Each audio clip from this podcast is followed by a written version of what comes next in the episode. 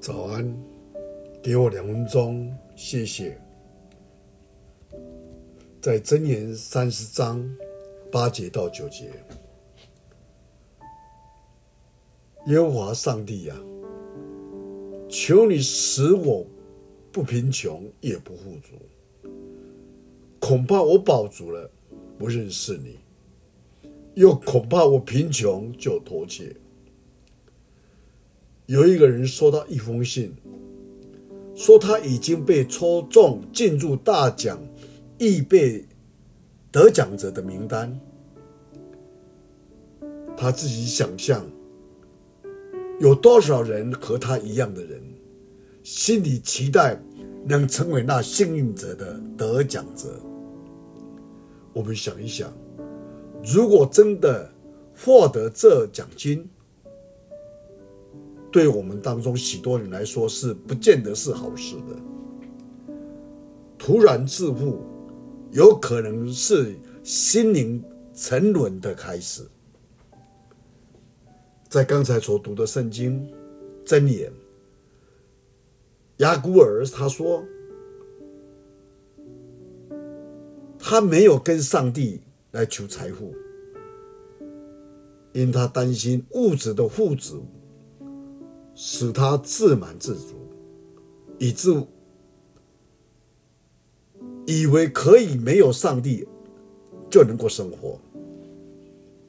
但是圣经也有许多敬畏上帝的人，而又富有的人。许多以色列人拥有巨大的财富，正因为如此，他们才能够慷慨地献上他们的财富。来建造圣殿，因此大卫宣称说道：“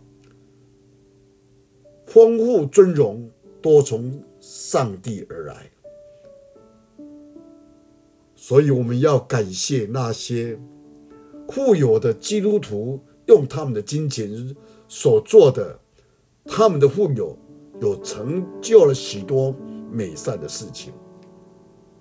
然而，事实上，不是我们每一个人都知道如何掌管大笔财富的人。因此，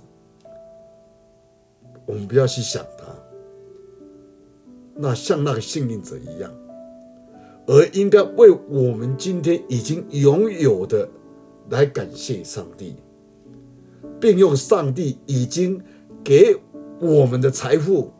真诚的来荣耀神，求主帮助我们，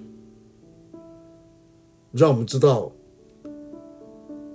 神给我们的财物是能够祝福人，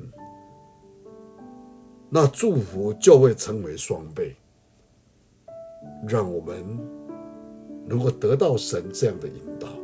我们一起祷告。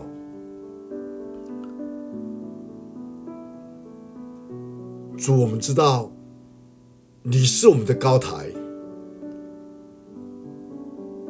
我们就不很动摇在这个世代当中。比如，对了，财富、金钱方面，你给我们知道什么时候应该知足。我们为为了目前你所给我们的。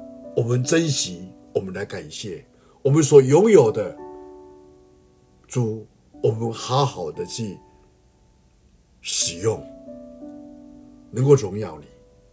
恳求你帮助我们，像箴言里面所说的，告诉我们说，他不求财富，但恳求主，你也给我们有足够的所需要的。在现今的生活当中，神，我们知道，一只麻雀虽不贵重，你就看顾，何况我们是你的儿女呢？感谢你听我们祷告，奉主耶稣基督的圣名，阿门。